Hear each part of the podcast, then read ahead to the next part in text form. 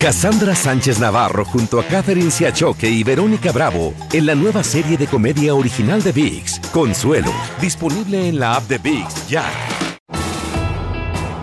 Bienvenidos al podcast del Noticiero Univisión Edición Nocturna. Aquí escucharás todas las noticias que necesitas saber para estar informado de los hechos más importantes día con día. Del Departamento de Justicia resalta los errores que cometieron los oficiales durante la masacre en la escuela de Uvalde, Texas. El reporte indica sobre fallas de comunicación, liderazgo y entrenamiento inadecuado que contribuyeron a la tragedia que dejó 21 muertos. Tenemos reacciones de familiares de las víctimas. Lo que uno presentía, ¿verdad? Lo que uno sabía, pero ahora lo, está leyendo y ahora estábamos correctos todo, todo este, en este tiempo pasado. Y tras un leve alivio de frío, las temperaturas volverán a desplomarse mañana y el sábado en el sur y en el noreste del país. Amplían a tres condados de Los Ángeles la advertencia de no consumir ostras crudas mientras investigan si son la causa de enfermedades gastrointestinales. Y detienen en la República Dominicana al rapero Tekashi 69, denunciado por pegarle a su novia y a su suegra. Comienza la edición nocturna. Este es Noticiero Univisión, edición nocturna, con Maite Interiano y Elian Sidán. Muy buenas noches y comenzamos con un reporte oficial que confirma la fallida respuesta policial a la masacre que cobró la vida de 21 personas, Elian, en la escuela primaria de Uvalde, en Texas, a manos de un pistolero solitario el pasado mayo del 2022. Así es, Maite, y es que el Departamento de Justicia concluyó que el desempeño policial fue un rotundo fracaso con múltiples fallas en todos aspectos, algo que ya se sabía tras una serie de investigaciones. Lidia Terrazas nos amplía. Un fracaso inimaginable, así catalogó el Departamento de Justicia la respuesta fallida al sangriento tiroteo en la escuela Rob en Uvalde. The department's review concluded that a series of major failures, failures in leadership, in tactics, in communications, in training, and in preparedness, Pasaron 18 meses para que los resultados de esta investigación quedaran plasmados en casi 600 páginas. Afirma lo que uno presentía, ¿verdad? Lo que uno sabía, pero ahora lo, está leyendo y ahora estábamos correctos todo, todo este, en este tiempo pasado. El reporte identifica a cada uno de los agentes que tenían una posición de liderazgo y destaca una falla mayor. Officials on scene transitioned from treating the scene as an active shooter situation to treating the shooter as a barricaded subject. This was the most significant failure pero también subraya la comunicación errónea de la policía con padres de los estudiantes durante el tiroteo, correos electrónicos con falsa información, publicaciones en redes sociales que aseguraban que el tirador había sido detenido y falsas esperanzas a padres de algunas de las víctimas mortales, diciendo que seguían vivas. El extenso análisis también cuestiona el trato a las víctimas y es que ahora sabemos que los sobrevivientes fueron puestos en un autobús sin equipo médico y que a una de las víctimas, aún con vida, la colocaron en el suelo del plantel donde murió momentos después. Una maestra que murió afuera, sí, eh, dolió a nosotros porque duele. Imágenes que han quedado plasmadas en la memoria de aquellos que han visto las grabaciones que forman parte de los más de 13.000 artículos de evidencia. Vi una niña arrastrada hacia el pasillo que ya no tenía su cara. Estaba, le disparó en la cara y estaba todo explotado, ya no, no se reconocía. Esta investigación no puede imputar cargos criminales a los policías porque el Departamento de Justicia Federal carece la jurisdicción en el caso, pero el reporte advierte que los agentes no actuaron con urgencia alguna. La Fiscalía del Condado de Uvalde tendría la última palabra sobre si se debe procesar a algunos policías, algo que exigen los padres de las víctimas. Lidia Terrazas, Univision. Gracias, Lidia. Mucha fuerza a todas esas familias. Y mientras tanto, la masiva tormenta invernal que azota el país ha cobrado ya más de 40 vidas en nueve estados. Y el peligro continúa para unas 70 millones de personas que por otra nevada en camino amenaza causar más estragos al sur y noreste del país este fin de semana. Fabiola Galindo nos informa más. Las temperaturas congelantes continúan azotando al país de costa a costa. En Oregon, tres personas murieron al quedar atrapadas en sus autos varados por la caída de árboles y tendidos eléctricos. Un bebé también resultó herido y está en el hospital, dijo el vocero de los bomberos en Portland. Mientras Nueva Jersey continúa bajo la alerta azul por temperaturas debajo del punto de congelación. Las familias afectadas por inundaciones intentan recuperarse. Bueno, hemos asistido a varias familias que tienen niños eh, que no tienen que tienen problemas de, de calefacción y que han estado en las partes inundadas. Las hemos movido a hoteles. En Nueva York, varias personas murieron al norte del estado cuando paleaban la nieve. Tuvimos dos muertes con gente uh, con uh, ataques de uh, cardíacos donde murieron. Así que yo diría que Ah, que tengan cuidado. En Tennessee se registraron 12 muertos por frío y en accidentes vehiculares. Además, el clima también afecta el bolsillo. Si trabaja en sectores como la construcción, minería o agricultura, es más difícil hacer su trabajo en estas condiciones y eso afecta sus ingresos, dice esta economista ambiental. Eso sin contar el incremento en gastos de energía para calentar una casa. Las temperaturas congelantes continuarán aquí en el noreste y se espera otra tormenta de nieve que dejará al menos 3 pulgadas de acumulación para este viernes. Las mascotas también sufren por el mal clima y es por eso que la diseñadora Ángela Bravo hace ropa para estos animales. Pues esa es la primera vez que le pongo un gorro, por ejemplo, porque como no tienen pelo en las orejas, se los vasos sanguíneos se contraen. La sensación térmica volverá a caer a niveles congelantes, incrementando el riesgo de hipotermia. En Nueva York, Fabiola Galindo, Univisión. Fabiola, gracias. Y bueno, justamente para conocer más sobre el reciente pronóstico y qué podemos esperar en las próximas horas, pasamos con el meteorólogo Gabriel Torres, que nos acompaña desde San Antonio, en Texas. Gabriel, adelante, muy buenas tardes, noches. Muchísimas gracias. Bueno, pues las condiciones invernales siguen afectando a gran parte de nuestro país. En este momento, note nada más, especialmente hacia sectores al oeste de los Estados Unidos. Oregon, específicamente, más de 41 mil personas se mantienen sin energía eléctrica debido a una tormenta de hielo. Y aquí lo podemos apreciar en nuestra imagen de satélite radar. También la nieve sigue afectando hacia sectores al norte, en el área de Kansas City, así como también Chicago. Ahora, también la nieve se está registrando para Cincinnati, Washington, Nueva York, así como también sectores en el área de Boston. Vamos a seguir con la probabilidad de precipitación invernal. Para el día de mañana, viernes, algunas ciudades van a estar amaneciendo vestidas de blanco, como pueden ver desde Chicago, Cincinnati, San Luis, así como también Washington, el área de Nueva York. Para el fin de semana, domingo específicamente, llega la lluvia para Texas, mientras que la lluvia helada se mantiene hacia el oeste del país. Estamos hablando de acumulados de nieve de entre hoy y mañana en Chicago de entre 1 a 3 pulgadas, así como también en el área de Nueva York. Washington, hablamos de entre 1 a 5, hay que tener mucho cuidado. Vemos adicionalmente ciudades como por ejemplo Detroit, casi las 2 pulgadas en acumulados de nieve, al igual que en Pittsburgh, el área de Nueva York, así como también sectores en el área de Portland. Amaneciendo con temperaturas muy heladas desde Kansas City menos 12, Dallas 16. Toca estar muy al pendiente de las condiciones del tiempo. Por supuesto que sí, Gabriel, gracias. Y es que también estas tormentas feroces afectan seriamente a los conductores de Tesla porque dejan inoperables las estaciones para cargar las baterías de sus vehículos eléctricos. Varios, de hecho, quedaron varados con las baterías descargadas debido a la escasez de cargadores operativos. Esto también destaca la vulnerabilidad de los vehículos eléctricos en las condiciones meteorológicas extremas. Y más restaurantes de California están retirando del menú las ostras crudas por temor de contaminación de ese marisco.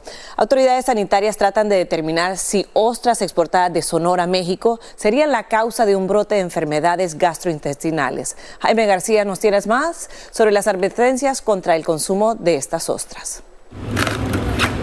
Famosos por ser una rica fuente natural de zinc, los ostiones están hoy bajo sospecha de haber provocado la intoxicación intestinal por norovirus a por lo menos 200 personas que los consumieron crudos en el sur de California. Porque sí dejamos de vender por un par de días. Juan Cisneros es propietario de un famoso restaurante de mariscos en el condado de Los Ángeles. Después de investigar nos dimos cuenta que no era una generalización, sino que era caso específico de una planta de la cual nosotros no consumimos. El norovirus es un virus que ataca muy rápidamente. En 12 a 48 horas la persona va a tener fiebre, vómito, ah, dolor de estómago, diarrea ah, y en algunos casos es algo que le va a pasar rápido. En Los Ángeles el Departamento de Salud reportó más de 150 casos de la gastroenteritis viral y en San Diego las autoridades reportaron 41 casos, determinando que los ostiones contaminados fueron distribuidos por la compañía mexicana Golpac. Fíjese que no es algo normal. Lo que pasó es que alguien en, la, en el procedimiento de, de, procesar las ostiones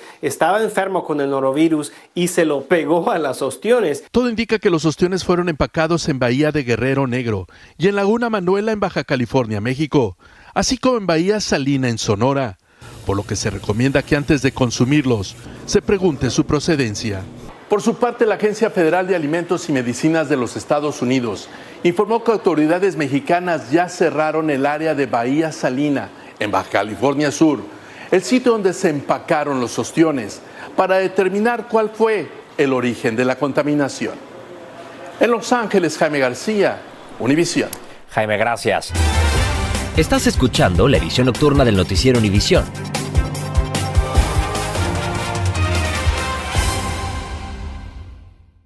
Cassandra Sánchez Navarro junto a Catherine Siachoque y Verónica Bravo en la nueva serie de comedia original de VIX, Consuelo, disponible en la app de VIX ya. Continuamos con el podcast de la edición nocturna del noticiero Univisión. Y también el estado de Texas continúa su desafío al gobierno federal. Policías estatales rechazaron dar acceso a la patrulla fronteriza a un trecho de dos millas y media a lo largo de la frontera. El área en conflicto es usada por inmigrantes para cruzar la frontera de manera ilegal.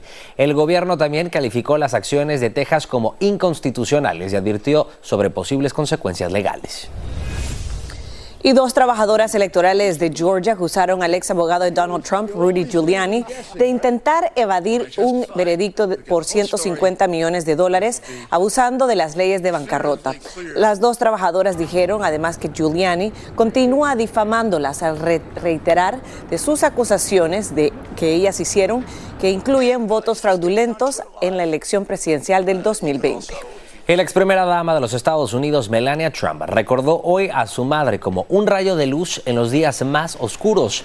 Durante un servicio fúnebre en su memoria en Florida, dijo que siempre encontró la paz en la presencia de su madre, quien además falleció a los 78 años. Agregó que siempre estaba dispuesta a escucharla y que ambas tenían un vínculo inquebrantable.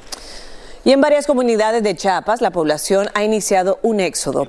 Están cansados de estar en medio de la violencia entre los cárteles criminales y el ejército. Y es tanta la desesperación que están dispuestos a abandonarlo todo para salvar sus vidas. Alejandro Madrigal nos tiene más. Ahí van decenas de familias con niños en brazos y cargando lo poco que tienen al ser expulsados de sus casas debido a enfrentamientos entre cárteles delictivos que se disputan los municipios serranos de Chicomucelo, frontera con Malapa, La Concordia y Socoltenango en Chiapas, el estado más pobre de México. Tuvimos miedo, tuvimos desconfianza. Eh, y por eso nos, nos venimos. Salieron en lancha atravesando la presa Langostura porque las carreteras están bloqueadas por los propios pobladores que son obligados a hacerlo por el cártel de Sinaloa en su lucha contra el grupo El Maíz, presuntamente ligado al cártel de Jalisco. Los dos quieren controlar las zonas altas y fronterizas para el tráfico de drogas, migrantes y de mercancías robadas. No queríamos salir de la casa, pero salimos. Tuvo feo, pero salimos corriendo, pues sin jalar nada, pues no sacamos nada. Hace dos días el ejército entró a Chicomucelo. Pese a los bloqueos que mantienen los pobladores, ambas partes se acusan de proteger a criminales. Te tengo ubicado, tú. Y después de un diálogo fallido, los militares rompieron el cerco. El mandó al ejército mexicano a correr a la gente de Nueva América. En un comunicado, pobladores de Chicomucelo acusan al ejército de violentar a la sociedad civil y no actuar contra los criminales. No, no respetan. Sí, aquí me lo aventaron, mira. Aquí me lo aventaron la Guardia Nacional. No, no se entienden. En septiembre del año pasado, en frontera con Malapa, la gente fue obligada a aplaudirle a sujetos armados, presuntamente del cártel de Sinaloa, mientras desfilaban por calles del pueblo. El presidente López Obrador dio a conocer una encuesta en la que se asegura que la percepción de inseguridad es la más baja desde hace 10 años y que las cosas van mejorando. En Ciudad de México, Alejandro Madrigal, Univisión. Alejandro, gracias. Y un grupo de 132 guatemaltecos que este fin de semana fueron rescatados de un almacén en Tlaxcala, México, llegaron a la ciudad de Guatemala tras ser deportados por el gobierno mexicano. Ellos eran parte de los 726 migrantes que estaban en el poder de traficantes de personas. Sí nos engañaron porque nos dijeron de que supuestamente veníamos, no veníamos deportados, sino que veníamos rescatados. Es muy sufrido viajar por allá y luego no llegar uno a cumplir el sueño que uno lleva. Pero bueno, esto es así, va, y bendito sea Dios que hemos vuelto con vida una vez más a nuestro país. El presidente Andrés Manuel López Obrador anunció en diciembre, tras una reunión con el secretario de Estado Anthony Blinken, que estaría endureciendo su política hacia los migrantes para intentar aliviar la crisis migratoria. Y agentes mexicanos del Instituto Nacional de Migración rescataron en dos distintas ocasiones a cuatro migrantes que quedaron varados al intentar cruzar el río Bravo. Los agentes rescataron en la mañana de hoy a tres mexicanos que pedían ser sacados de las frías aguas del río. Horas antes habían rescatado a un migrante ecuatoriano quien ya presentaba síntomas de hipotermia. Y cambiando de tema, el rapero Tekashi 69 está en problemas judiciales en la República Dominicana. Es que lo arrestaron por presunta violencia doméstica. Según las autoridades, habría agredido a su novia y también a su suegra. El rapero se estará presentando ante un juez que va a decidir si puede salir libre bajo fianza. Indira Navarro tiene el informe. Todo era fiesta y diversión en la República Dominicana. Pero lo que no sospechaba el cantante Six Nine es que sus horas de libertad estaban contadas. Él fue detenido al acudir al Ministerio Público para responder a una denuncia de supuesta violencia de género en contra de su novia Jailin, la más viral, presentada en diciembre por la madre del artista. Yailin negó rotundamente los hechos, estableció la señora Yailin que eh, la denuncia que realizó su madre fue fundada en una situación de venganza. Luego fue interrogado el señor eh, Daniel Hernández, él también negó los hechos. Subí que le regale cosas a las mujeres. Al rapero se le acusa de golpear hasta dejar inconsciente a la joven cantante e intentar ahorcarla y lanzarla de un segundo piso. En una entrevista con el productor musical Alofoque, la madre de Yailin narró que ella también habría sido víctima de la furia de Six Nine. Una vez yo estaba con ella, estaban discutiendo, él me empujó, me trayó. Porque me metí, porque él golpeó a mi hija. El Ministerio Público contaría con testigos que declararon que el cantante embistió con su auto a Yailin y le pegó durante el bautizo de su hija Catleya. La agarró, la, le trayó en el suelo encima de, la, de una tarima que teníamos. Y eso, eso hizo un, un escándalo que yo de verdad no sé ni cómo ella se pudo parar del suelo. Aquí estábamos fajándonos los dos. En diciembre, antes de ser detenida en la Florida por violencia doméstica, Jailin le reveló a las autoridades de Palm Beach y a Alofoque que era víctima de golpizas a manos de Six Nine y para probarlo compartió videos por las redes sociales. Él lo negó y difundió imágenes que mostraban que el agredido era él. En Santo Domingo, República Dominicana, Indira Navarro, Univisión. Hace un pedido especial la última salvadoreña encarcelada en su país por cargos de aborto. Y también termina a golpes una simple discusión sobre un café expreso en una tienda en el aeropuerto de Atlanta. La última mujer encarcelada en El Salvador por cargos relacionados con el aborto pidió a sus paisanos que no denuncien a las mujeres que sufren emergencias obstétricas. La mujer de 28 años, conocida como Lilian, era la última mujer que seguía encarcelada por tales cargos, según dos grupos locales de derechos civiles. Otras se enfrentan aún procesos judiciales. Estoy muy feliz de haberme reunido con mi familia, que agradezco infinitamente a todas las personas que me estuvieron apoyando durante mi proceso y que lucharon y se enfocaron porque tuviéramos nuestra libertad, las 17 y más. También en nombre de mis compañeras pido que ya no sigan denunciando casos como estos. Lilian dio a luz a una niña en un hospital público, pero el bebé desafortunadamente murió 72 horas después mientras estaba bajo el cuidado de los médicos. Sin embargo, Lilian fue procesada por abandono y negligencia y más tarde por homicidio con agravantes. Y bueno, también cambiando de tema, les contamos que una empleada de una cafetería del aeropuerto de Atlanta protagonizó una violenta pelea con sus excompañeros momentos después de haber sido despedida.